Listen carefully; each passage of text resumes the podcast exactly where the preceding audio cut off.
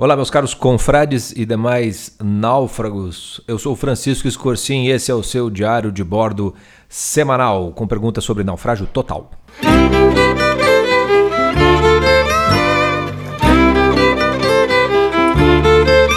Bom dia, boa tarde, boa noite. Não sei em que momento você está ouvindo esse diário de bordo, que normalmente sai perto da hora do almoço, nas segundas-feiras, com a gente dando a nossa agenda dos náufragos durante toda a semana, tanto dentro da nossa confraria como fora dela, e você já está acostumado com isso. Primeiro, uma notícia que tem a ver com o podcast da semana e também com os próximos capítulos dentro da confraria. É, teremos um novo clube do seriado dentro da confraria e no qual ele fará um crossover. Né, uma junção de dois tipos de naufrágio que terão o mesmo clube do seriado, porque a gente vai tratar das duas questões juntas. Trata-se de naufrágio da maturidade com naufrágio de relacionamentos e por isso nós escolhemos trabalhar com o seriado Friends, que dispensa apresentações. Né? Todo mundo sabe é, do sucesso que foi o Friends na década de 90 e que voltou a fazer sucesso em função da disponibilização, acho que mais na Netflix do que em outros, em outros lugares. E vive quem entra na Netflix sempre vê lá o Friends, sempre em destaque, sempre em alto, sempre em alto, sempre alto. Então é um seriado que conversa ainda muito de perto com muita gente e ele ajuda demais a gente a enxergar uma série de coisas sobre maturidade e relacionamentos. Em especial de maturidade, ele, ele entra muito bem na, no, hall do que a gente vem trabalhando, porque a gente fez um com o seriado o Skins, que é um grupo de amigos adolescentes, no final da, da adolescência e juventude, e o Friends é o grupo de amigos que está ali na faixa entre os 25 e os 30, né? mais ou menos por aí. Então também vai dar uma, uma boa ideia de noção temporal de desenvolvimento de maturidade dentro de um contexto de grupo de amigos, que é muito importante para isso e também para relacionamentos. Mas isso é assunto para o nosso clube do seriado e também para o podcast da semana, que a gente vai falar sobre Friends, né? Vai falar em geral sobre o seriado e sobre a amizade, obviamente, falando uh, da importância dela nos dias que correm com tantos naufrágios de relacionamento, tá bom? Então esse é o nosso podcast, carro-chefe. Durante a semana a gente vai pedalar bastante aí no Instagram a respeito do assunto. Né? Uh, Para além disso, dentro da confraria, então teremos cada, como vocês sabem, cada, cada naufrágio tem um conteúdo novo por semana. O naufrágio total terá esse diário de bordo com resposta a perguntas. É, é, com relação ao naufrágio da, da maturidade, nós teremos um estudo de caso de uma confrade, que a gente vai fazer aqui essa semana, deve ser mais para o final da semana. É, com relação ao naufrágio dos relacionamentos, teremos um novo clube do livro começando, que será sobre a vida como ela é, do Nelson Rodrigues. Tá? Vamos começar com aulas com algumas das histórias selecionadas do Nelson Rodrigues para falar de relacionamentos daquele jeito mais brasileiro impossível que o Nelson Rodrigues conseguiu fazê-lo. Né? Ah, além disso, então já foi o naufrágio total, já foi o naufrágio da maturidade, já foi o naufrágio dos relacionamentos, ficou faltando o naufrágio da vocação, aonde teremos um filme analisado que vai para o nosso clube do cinema. E esse filme será o Ratatouille, aquela animação da Pixar do ratinho que quer ser um chefe de cozinha. Uh, uma das melhores fábulas para a gente poder enxergar uma série de coisas sobre vocação. Então também estará na confraria nesta semana. E é isso, esses são os conteúdos e agora a gente vai para a parte do diário de bordo de naufrágio total com respostas às perguntas dos nossos assinantes. Segura aí.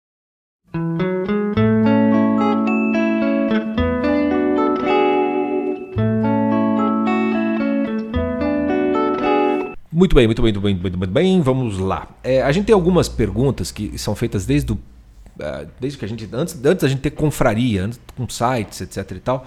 É, tem muita pergunta envolvendo esse tema e o, o, estudo de caso que saiu na semana passada, que foi sobre naufrágio total, suscitou uma série de, de perguntas, de conversas, seja na, na, nas nossas salas de aula no WhatsApp, seja no grupo do WhatsApp, seja nas conversas particulares, que as pessoas é, entram em contato com a gente per, é, tirar dúvidas, né?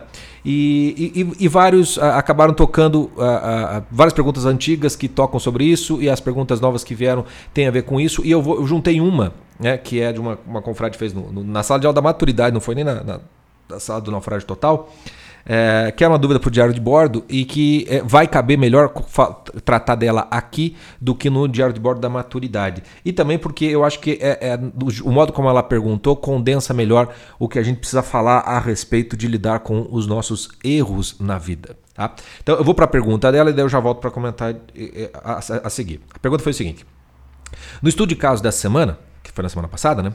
É, apesar do naufrágio total, uh, tem a confrade admitindo um erro, fazendo confissão humilhante de que errou ao escolher o concurso público ao invés de seguir a vocação e os planos que tinha. No caso, ela está há três anos na cidade nova e longe da família e provavelmente precisou dessa experiência para chegar à conclusão da vocação dela e para receber as circunstâncias que mostram o caminho correto dela. Sendo assim, Há necessidade de confissão humilhante de que errou? Se foi essa escolha dela que traçou verdadeiramente o caminho dela para a vocação, houve erro no fim das contas? Então, bom, para você que não é nosso assinante, que não, ou, ou, que é assinante ainda não assistiu o estudo de caso, é, mas está aqui escutando esse diário de bordo, só para fazer uma breve contextualização. No estudo de caso, ele recebeu o nome de Havia um concurso público no meio do caminho, ou no meio do caminho havia um concurso público, é, é, que é para é, faz uma, uma referência a, ao poema do Drummond, né? Havia uma pedra no meio do caminho, no meio do caminho havia uma pedra, havia uma pedra no meio do caminho e assim vai. Né? Ou seja, uma pedra de tropeço, no final das contas. E no caso do estudo de caso que a gente fez, é, é pelo, pelo pelo jeitão da coisa, o, o, o concurso público veio como esta pedra de tropeço para a nossa a confrade. Né? Porque basicamente é aquele, é aquele roteiro que muito brasileiro se identifica. Né? É, tem muita gente que não sabe o que fazer da vida e acaba indo para concurso público porque é uma das opções mais atrativas, mais viáveis e mais é, é, razoáveis que a gente tem no, no, no, Brasil. De fato, ele é uma, uma opção boa no, no, país, infelizmente. Mas é, dada, dadas as circunstâncias, acaba sendo. Não tem nenhum pai que acabe não ficando feliz quando o filho resolve fazer concurso público, pouco importa o cargo, porque ali parece que você consegue ter algum mínimo de estabilidade num país que é tão instável em vários sentidos. Mas também tem pessoas que vão acabar fazendo a coisa do concurso público, mesmo quando elas estão sendo chamadas para outra coisa. Né? É, ou então até daria para são chamadas até daria para fazer a mesma coisa dentro do serviço público, mas elas não estão indo para o serviço público por uma questão de chamada e por um plano de vida, mas simplesmente porque o concurso público apareceu, ela fez, passou, foi chamado e aí fica naquela entre a cruz e a espada, né? O concurso público está ali e de repente ele vai financiar para mim várias coisas que eu quero fazer da minha vida. E 99%, para não dizer 100% desses casos acaba em naufrágio porque dificilmente o concurso público servirá para você financiar qualquer coisa fora dele e não raro ele vai ele é uma areia movediça de vocações o, o, o, concurso público. Ele vai te, ele vai te, ele vai te afundando bem devagarzinho e você nem percebe. Quando você começa a querer se mexer quanto mais você se mexer mais você afunda porque essa é a característica da areia movediça né?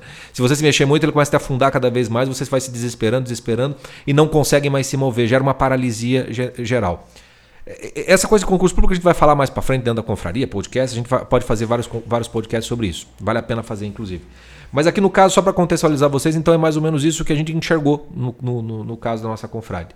Ela tinha um, um, um, um chamado, ela estava caminhando para um, um, uma coisa e o concurso público que ela havia feito, seja por qual razão, ela passou, foi chamada e ela resolveu aceitar. Aquilo fez ela mudar de cidade, foi trabalhar no concurso público, tinha um plano para usar do concurso público para poder continuar fazendo o que ela fazia antes, mas isso não aconteceu. Né? E o concurso público, na verdade, a afastou é, é, de quem ela gostaria de ser, do que ela gostaria de, de fazer. Então, esse é, esse é, o contexto. E aí, por isso que vem a pergunta é, da, da, nossa confrade a respeito é, dessa da tal da confissão humilhante, que eu já, vou, já, já explico melhor do que se, do que se trata isso. Uh, e o quanto, uh, uh, o quanto se, ó, tá, por mais que tenha as coisas não tenham dado certas, né? não tenham dado muito certo. Será que eu preciso passar por essa confissão humilhante lá no final das contas? É, é, é, se no, no, no, final das contas esse erro foi o que me fez achar o meu caminho, quer dizer, onde está o erro se esse negócio me ajudou? Né? É, então vamos, vamos, vamos, vamos colocar as coisas da, da, da seguinte maneira: naufrágio total ele costuma acontecer é, é, de fora para dentro. Né? Alguma coisa te aconteceu e te derrubou. Né?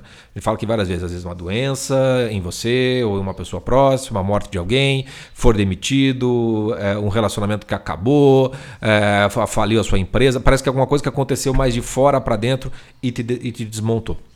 Existe essa característica do naufrágio total, que a gente trabalha, por exemplo, no, no clube do seriado do Walking Dead. É, aconteceu e você vai ter que se virar nos 30, ainda que você não tenha culpa nem tenha errado em nada. Mas existe também o naufrágio total, que é o naufrágio total que parte daquilo que você fez na sua vida. E esse você fez não pode, pode ser algo ruim, mal, do qual você vai sentir culpa, ou pode ser simplesmente algo que você estava eh, tudo ok, tudo perfeito, não tinha problema nenhum naquilo, melhores intenções, melhor motivação, a coisa em si era muito boa, ou pelo menos parecia, mas daí deu errado. A coisa deu errado. É, é, existe o naufrágio total que decorre disso. E existe o, o, o, naufrágio total daquilo que assim, você sabia que estava errado desde o começo, mas quis mesmo assim. Né? Então o que acontece quando o naufrágio total ele vem de escolhas que fizemos achando que, estava, que era mais certa, mas se mostrou errada, ou quando a gente já está errado desde o começo e sabe disso. Duas coisas a gente vai. É, é, as consequências do naufrágio total vai ser lidado com duas, duas, duas coisas. Primeiro, a culpa com relação a isso. Por quê? Porque a culpa ela vem necessariamente porque foi, você sabe que foi você que escolheu aquilo. Seja porque, mesmo sabendo que estava errado, seja porque achava que estava certo e deu errado. Mas você sabia que foi você que escolheu aquilo dali. Foi você que escolheu aquilo dali. É, então, quando você tá, faz errado e está fazendo errado, você a, a, culpa ela vai ser trabalhada é, no naufrágio total pelo seu orgulho, pelo seu erro de narciso, aumentando essa culpa ao ponto de você se tornar um sujeito imperdoável. Né? Quem melhor trabalha com esses temas são, é o Clint Eastwood. Tem trocentos filmes do Clint Eastwood que é sobre isso. Sujeito que se acha ou imperdoável porque o que ele fez não tem perdão de maneira alguma. Ou seja, quase todos os personagens do Clint Eastwood são bastante orgulhosos. Né? Eles se acham tão maus, tão ruins, que eles não são, não, não são dignos de nenhum tipo de perdão. Embora tente consertar a vida à, sua, à sua maneira. Tá? Não é o caso da, da nossa confrade de maneira alguma. Ela não fez nada errado nesse sentido. Né? Ou seja, a, a, ela parte com a, com, a, com a maior das boas intenções, com a maior da, das boas motivações, então não há nenhum tipo de culpa nesse sentido. Né? Então ela está lidando de fato com uma coisa que deu errado.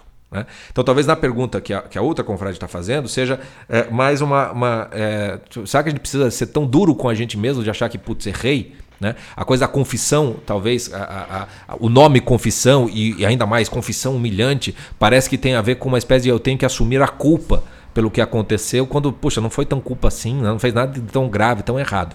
Então deixa eu só esclarecer essa questão da, da confissão humilhante, que quem quiser saber isso melhor é só escutar os nossos podcasts sobre naufrágio total, sobre naufrágio da maturidade, sobre naufrágio da vocação, sobre naufrágio de relacionamentos, porque a gente trata com essa questão da confissão humilhante como uma das etapas desse processo de você ser resgatado ou se resgatar do seu naufrágio. Por confissão humilhante, a gente não está querendo dizer no sentido religioso da palavra. Tá? É, confissão é no sentido de admitir algo. Simplesmente admitir que as coisas são daquele jeito. Sem mas, sem senão, sem porém, mas veja bem, não. Foi isso. Ponto. E você vai ficar um tempo com esse foi isso. E por ficar nesse tempo que foi isso, isso é humilhante. Porque a gente não gosta de olhar para aquilo que deu errado. A gente não gosta de ficar muito tempo olhando para os nossos erros, culpas, etc, etc. A gente logo tenta já consertar isso. A gente tenta logo já resolver o problema. Tá? É, então, a, a confissão humilhante ela tem uma característica dupla, que é primeiro de admitir e aceitar. E a parte da humilhação vem para que você não caia no erro de Narciso ao lidar com os seus erros e as suas culpas. Porque tem uma coisa que é o seguinte: o erro de Narciso, no final das contas, que é um erro de vaidade, né? é um erro de autoimagem que você quer fazer para você. É, ele, como diz lá o Alpatino no filme O Advogado do Diabo, se ele não te pega na entrada, ele pega na saída. Então a vaidade no começo pode fazer você não admitir que errou nunca, mas depois que você admite, a vaidade vem e, e, e faz você se tornar vaidoso do sujeito que, puxa, eu admiti meu erro. Né? Veja, veja como eu sou uma pessoa melhor agora. Eu admiti meu erro.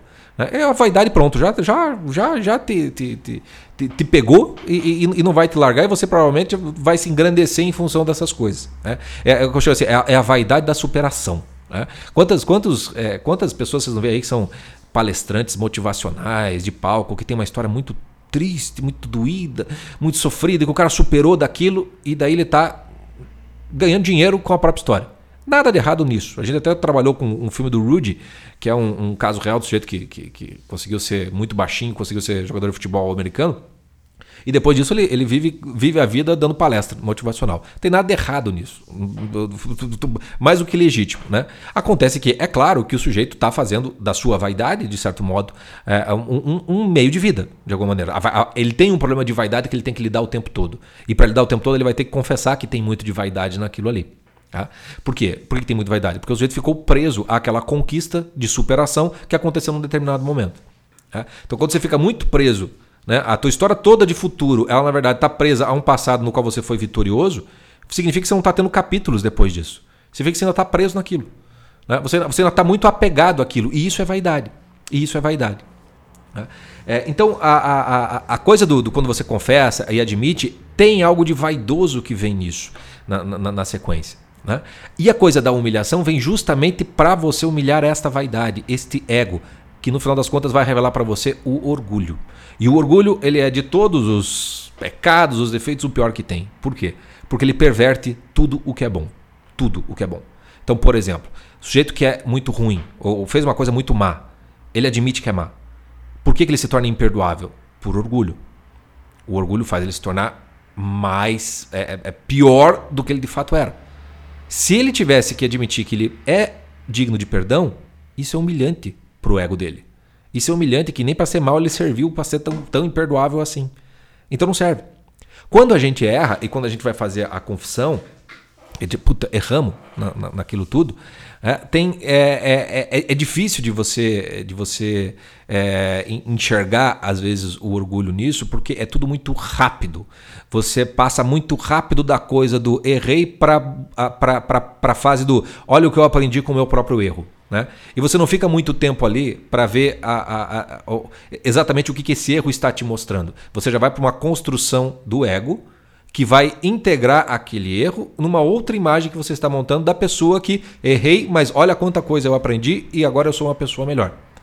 E quando você tem a, quando alguém faz você parar e olhar para aquele erro, o que, que o orgulho faz? ele te incomoda profundamente. Você não quer, você não quer a, a, a, dor daquele erro. É muito humilhante ficar só naquela coisa do, daquele erro, porque tem muito mas, tem muito porém, tem muita coisa boa que veio em decorrência dele. Eu sei que veio, mas a confissão humilhante vem justamente para que você não se envaideça dessas coisas para que o teu orgulho não construa uma pessoa que se acha muito melhor e muito poderosa porque foi capaz de admitir os seus erros e aprender com eles, né? mas uma pessoa que tem consciência da sua fragilidade, de que aquele erro pode acontecer de novo, de novo, de novo, porque a gente não tem plena consciência de tudo, tudo que está fazendo na vida. Então, no caso da, da, da nossa confrade, eu, eu, vou dar um exemplo meu pessoal, meio do Jota, a gente sempre diz isso, né? Já contou nossa história aqui que a gente participou de um, de um, de um instituto, tinha escola, etc, etc. E a gente sempre brinca, né? É, eu falei assim, ter, ter entrado né, no, no, no, no, um instituto que deu, que deu muito errado, né? É, foi feito, cometido uma série de erros, tem culpa para tudo quanto é lá, dá para fazer um monte de, dá para fazer análise de um monte de coisa. Mas fala que deu, deu errado, deu erro, aconteceu o erro. Né?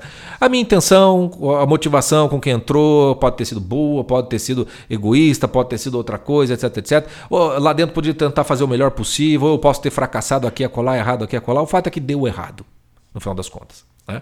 Tem essa etapa do viver o erro, tem a etapa do aceitar o erro e tem a etapa do que você vai fazer com essa consciência e com essa aceitação. Tá? Então, o que eu estou querendo fazer aqui, a confissão humilhante, ela vem na, na, na, etapa da aceitação e ela tem que ser humilhante um tempo suficiente para que você já não vá direto para a parte do, do aprender com o próprio erro, né? sem de fato fazer com que o erro faça você aprender algo. Né? É, e aí, então, quando, quando eu estava com, com, com, com o Jota, a gente sempre brinca, né? É, eu falei assim, pô, é uma merda federal, se eu pudesse escolher o script, etc e tal, jamais teria participado, jamais teria entrado, tal, tal, tal, porque deu erro, erro, erro. No entanto, na fase depois de tudo isso, a gente olha para trás e fala assim, puta, mas se não fosse esse negócio, não estaríamos aqui hoje, né? Não teríamos aprendido isso, aquilo e aquilo. Então você fica meio grato pelo que você passou, né? Não tanto pelo erro, mas por ter passado e por ter aprendido e tal. E aí eu sempre digo, digo, digo pro Jota, é, assim, é a, a, segunda coisa que melhor nos aconteceu aí com relação à vocação e tal, foi a gente ter entrado nesse negócio, né? Porque a gente não tivesse entrado, a gente não teria tomado né, bonito e não teria aprendido tanta coisa. Mas a primeira coisa, a coisa mais importante, antes da segunda, foi aquele negócio ter terminado. Aquilo ter terminado foi melhor do que ter entrado. Pode parecer um paradoxo, mas não é. O paradoxo só está porque você já está indo direto para a fase do estou olhando a minha vida de uma distância do sofrimento do erro, estou olhando de longe e aí eu estou conseguindo enxergar né, que, puxa vida, né, que, que, que, bom que eu entrei naquilo, mas que bom que acabou também, porque se não tivesse acabado, talvez eu estaria lá ainda. Né? Então eu consigo ver aquilo como uma história com começo, meio e fim e aprender com ela. Mas quando eu paro do, do pressuposto que primeiro foi bom ter acabado, significa que primeiro tinha que acabar. E aí depende da fase da vida em que você está. Então, por exemplo, no caso da nossa confrade, ela ainda está vivendo no erro. Ela ainda está dentro daquele contexto no qual ela está se sentindo meio paralisada. No qual ela pode ter planos, vai para cá, se sente chamada, etc e tal, mas ela não está saindo do lugar. De fato, ela não está saindo. Então, por mais que ela diga para si mesma que ela está no erro, que ela errou, que não deu certo, etc, etc, ela ainda não passou por esse processo de confessar de uma maneira até humilhante para si mesmo que está vivendo um erro. Porque o que, que vai acontecer? Nesse, quando a gente está no ponto de paralisia e vivendo no erro, o sentimento decorrente dessa aceitação ele costuma ser de duas ordens. É, é, e, e essas é, eles vão se combinar. Primeiro, a gente tem raiva. A gente sente raiva. Né? A gente sente raiva porque errou, porque está vivendo a consequência daquele erro. Né? Ainda não passamos para a fase de conseguir aprender com ele verdadeiramente falando, embora a gente possa achar que está aprendendo. Mas se você ainda não botou um ponto final no erro, então você não está aprendendo nada. Porque você está continuando a errar. Ou seja, toda a consciência que você está tomando enquanto você está no erro, ela só está alimentando a sua vaidade, o seu ego, o seu orgulho, no final das contas. Então, se você admite que errou, é porque você pôs um ponto final nesse erro. E aí sim, aí sim dá para você partir depois. É humilhante pôr ponto final no erro, né? Nesse momento, eu perdi tudo. Eu, eu, errei tudo. Por isso que é humilhante. Por isso que é uma confissão humilhante. Não é só dizer que está errado, mas continuar no, no, erro, não resolveu grande coisa. Né? É, a, a coisa continua acontecendo. A raiva que vem, então, ela vem. É uma raiva derivada da vaidade. É uma raiva de que, porra. E, e a gente passa por isso, né? Mas não era para ter acontecido assim. Não era para ter sido assim. Né? E, e, pior, vem uma raiva aumentada, porque eu falo assim, tá, eu boto o ponto final disso daqui, mas e daí? Eu não tenho nada fora daqui. Eu vou voltar lá para trás? Eu vou voltar minha vida lá para o ponto zero? Eu vou ter que fazer tal coisa? Eu vou ter que voltar? Tudo isso é Narciso falando. Tudo isso é sua vaidade, que está dizendo para você que, olha, melhor isso do que nada. Melhor isso do que nada. Você merece mais e melhor. Então você não pode errar, né? Então não dá para chegar no erro. Não dá para admitir o erro. Não dá para passar pela humilhação de confessar para si mesmo o erro. Não dá. E aí vem um segundo sentimento que é, faz com que a gente até nem entre, é, é, nem, nem, nem se instale até com, com essa raiva, que é o medo. Justamente dessa raiva e desse vazio, dessa miséria, desse pó que sobra depois que você passa pelo erro. Que é daquele momento no qual você vai ter que recolher os caquinhos. Né? Você vai ter que recolher os caquinhos e juntar para dentro. Né? É, e aí, é, é, por que, que eu sei que a, que a nossa confrade está passando por uma, por uma fase na qual ela não está conseguindo pôr ponto final no erro e, portanto, juntar os caquinhos?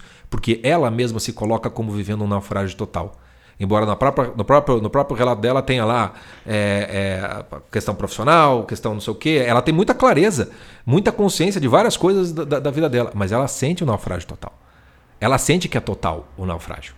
Esse sentimento do naufrágio total, se ela começar a escavar e olhar de perto dela, vai haver um medo muito grande, que ainda não tem nome, pode ser então uma angústia generalizada, e pode ter uma raiva que está, de certo modo, contida numa autoimagem muito orgulhosa de si, do caminho que percorreu, de ter feito, feito as escolhas, conquistado é, maturidade nesse processo, é, conquistado uh, uma independência financeira nesse processo, uma série de coisas.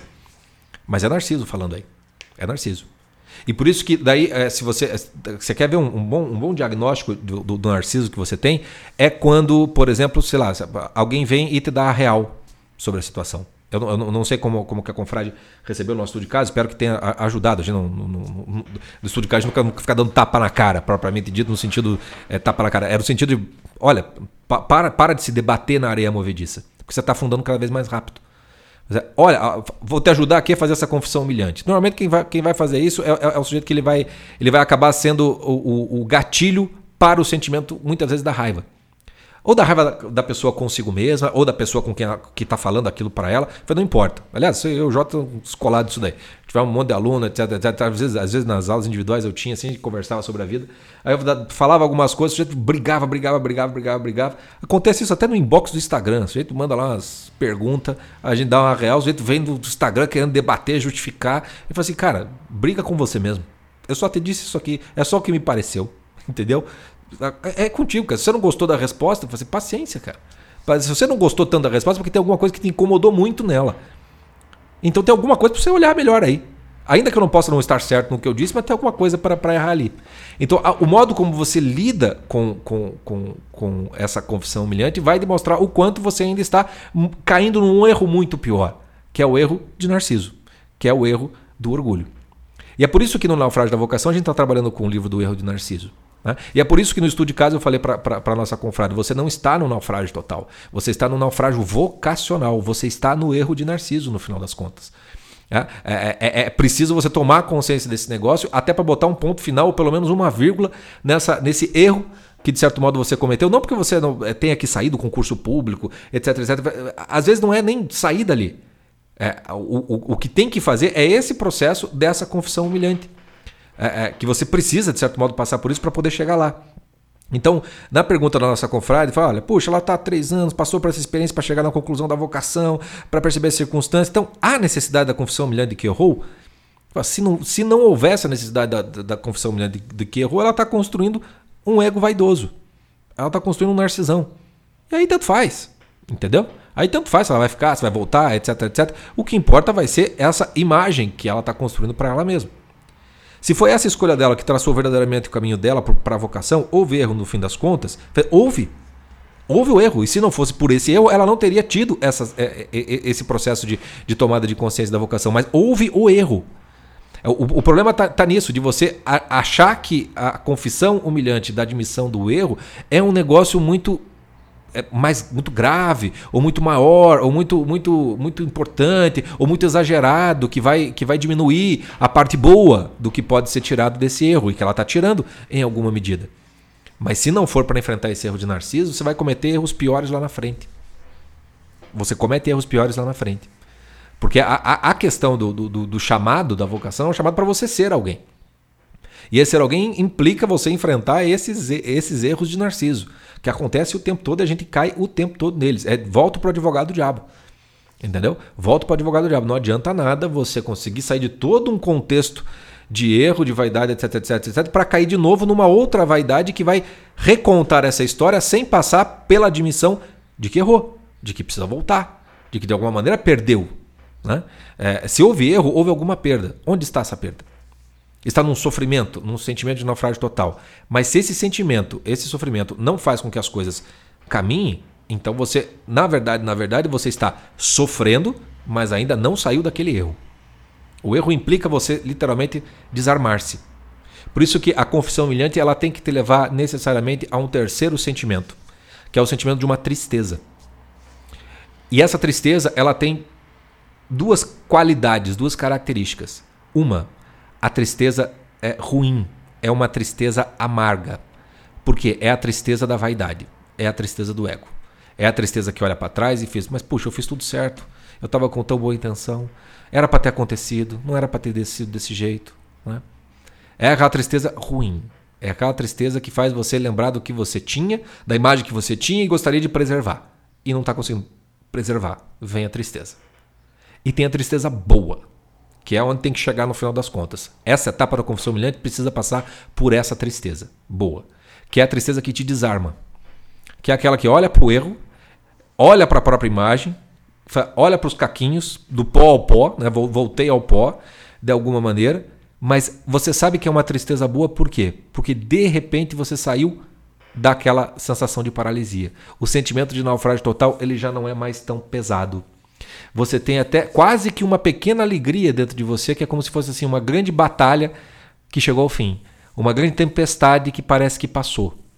Ainda que passou a tempestade, você se veja numa espécie de deserto, né, numa ilha, é, precisando de ajuda, etc, etc. Mas é como se o pior tivesse passado.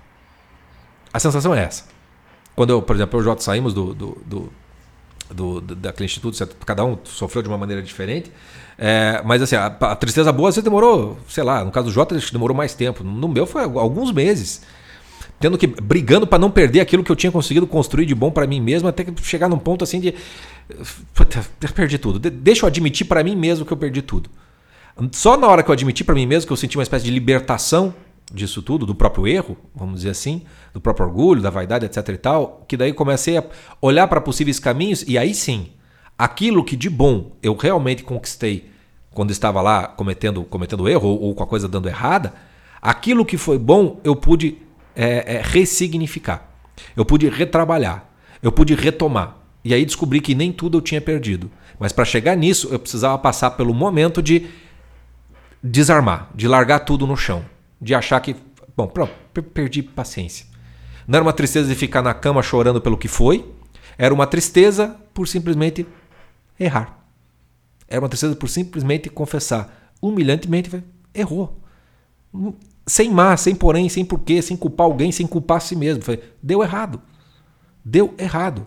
E é isso a confissão humilhante. Errei. Deu errado. Deu errado. Nesse momento, assim, triste porque acabou. Sabe quando é, é, eu termino um relacionamento, por exemplo, tem todo um processo de terminar que é muito doloroso, muito complicado. Mas chega uma hora em que o ponto final vem. E vem a tristeza. Vem a tristeza durante um tempo, aquela tristeza que fica só fazendo você lembrar, meu Deus, meu Deus, meu Deus, meu Deus, meu Deus, meu Deus, meu Deus. Mas em algum momento vai vir aquela tristeza boa, no final das contas, assim, bom, foi. Até, até se for para, sei lá, voltar a ter o um relacionamento mais para frente, é preciso passar por esse momento no qual as coisas realmente são enterradas. E o que vem depois vai ser completamente novo, completamente ressignificado. Se você não passa por esse processo, você não consegue, você não sai dele. E aí, com isso, eu volto ao estudo de caso. O relato da nossa confrade é o relato de alguém que está numa areia movediça. Que está numa areia movediça. Ela está sentindo no naufrágio total. Mesmo tendo consciência de um monte de coisa, tendo aprendido um monte de coisa, etc, etc, etc. O grande naufrágio dela é vocacional. E por isso mesmo, sendo vocacional, tem a ver com a própria imagem dela para si. Com o erro de Narciso. E é por isso que, quando a gente faz os estudos de caso, a gente faz as indicações, os conteúdos de, de, de naufrágio vocacional são, digamos assim, a cordinha que vai poder tirá-la desse naufrágio, desse naufrágio total. Né? Especialmente o Clube do Livro do, do Erro de Narciso, ali com, com o que a gente está trabalhando, nas salas, as conversas que a gente está tendo, porque a, aquilo ali tem condição de, de, de, fazer com que a pessoa comece a, a lidar com esses, com esses, é, é, com esses erros mesmo. Né? É, é e, e, e a pessoa só cresce com isso verdadeiramente falando. Aí você pode me perguntar, ah, mas não vai ter vaidade também no final desse processo? Vai, vai sempre ter a vaidade. Né? Nós não estamos no paraíso, não há perfeição possível aqui. A vaidade sempre vai estar te esperando na frente. Como é que você combate a vaidade? Confissão humilhante, exame de consciência, parando para pensar no que você está fazendo, nas motivações, etc, etc, etc, botando fim nos erros se você começou a cometer de novo. Não é uma busca. A, a, a, coisa da vaidade leva você a uma busca de perfeição, de idealidade, etc e tal. E no final das contas é um negócio que gira sempre em torno de você mesmo. O processo da confissão humilhante é um negócio assim que você vai, você vai, tropeça, vai aos tropeções pela vida, muitas vezes. Com, com sorte, os tropeções vão diminuindo é, no, no, no correr do processo, mas normalmente não diminuem os tropeções e as coisas que dão errado. O que diminui é a sua relação com esses tropeções. Você não perde mais tanto tempo assim com essas brigas narcisistas, vamos dizer assim. Você já mais ou menos já sabe mais ou menos qual é o processo. Você vai para o exame de consciência, conserta o que dá para consertar, né? passa pela raiva, passa pelo medo, passa pela tristeza até chegar no ponto em que você se desarma, literalmente falando, e aí as coisas começam a mudar. Tá? Eu não conheço melhor remédio para aprender a fazer isso do que o seriado Walking Dead, por isso que ele está no naufrágio total. Walking Dead é uma sucessão de erros e tropeços daqueles personagens, especialmente do grande líder, Rick Grimes. Que, é, que ele erra pra cacete. Ele erra direto naquele negócio. E depois tem que lidar com orgulho com relação a quem ele é e tal. Eles estão o tempo todo tendo que fazer exame de consciência e descendo do salto, descendo do salto, descendo do salto, descendo do salto. O tempo todo. E depois que desce do salto, às vezes ele tem que é, é, fazer o exame de consciência para também não cair tanto né, é, é, do, do, salto, né? Para saber que dá para dá pra subir, num, num, pegar um outro sapatinho melhor no meio do caminho. É o melhor seriado e por isso que ele está no naufrágio total. Para fazer você entrar em contato com aquilo que você tanto teme, fazer em contato com aquilo que você vai ter raiva e com a própria tristeza. O Walking Dead é um baita símbolo. As pessoas elas se afastam do Walking Dead porque não querem ver zumbi, morte, etc e tal.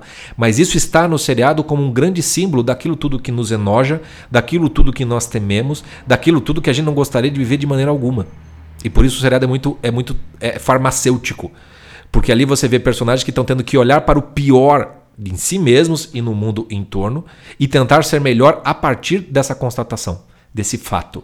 Então, todos os zumbis do Walking Dead, eles são como que símbolos dos nossos erros de Narciso, vamos dizer assim. Né? E por isso que o seriado ajuda demais a você tomar consciência é, das tuas, da, da, tua própria fragilidade, da tua própria vaidade, é, da tua própria impotência, da tua própria limitação da capacidade para tentar fazer as coisas darem certo na sua vida, etc, etc, etc. É, esse é o, é o seriado que a gente indica para o naufrágio total para o sujeito começar a se levantar. Mas no caso ali do naufrágio da vocação, ele é o, o, o ideal é, é, para o caso daquela confrade. E com isso, eu acho que eu respondi muita gente que tinha perguntado sobre como lidar com os próprios erros, quando eu sou culpado pelo naufrágio total, etc, etc. É desse jeito. É, volta a escutar lá o, o podcast Naufrágio Total, da maturidade, da vocação. A gente fala muito disso. Né? É, é, faz esse, esse auto, auto-exame, né? É, é, onde você percebe ali uh, o, o, fato e os sentimentos que você tem em relação aos fatos. Se ainda tem muito medo com relação às consequências, muita raiva em relação ao fato de ter dado errado, né? É, ou muita tristeza que faz você só ficar olhando pelo, pelo retrovisor, é porque ainda, não, ainda não terminou o processo da confissão humilhante. Você ainda não chegou na parte boa da tristeza que fará com que você aprenda verdadeiramente com esses erros e saia no final deles como uma pessoa melhor, não uma pessoa mais orgulhosa de si. Tá bom? Vou ficando por aqui, espero que tenha sido de, de ajuda. Já sabe, os confrades, pelas salas, pelas conversas, a gente pode seguir conversando a respeito dessas coisas, tá bom? Fiquem todos por aqui, não percam nessa semana podcast sobre o seriado Friends, tá bom? Abraço, até mais.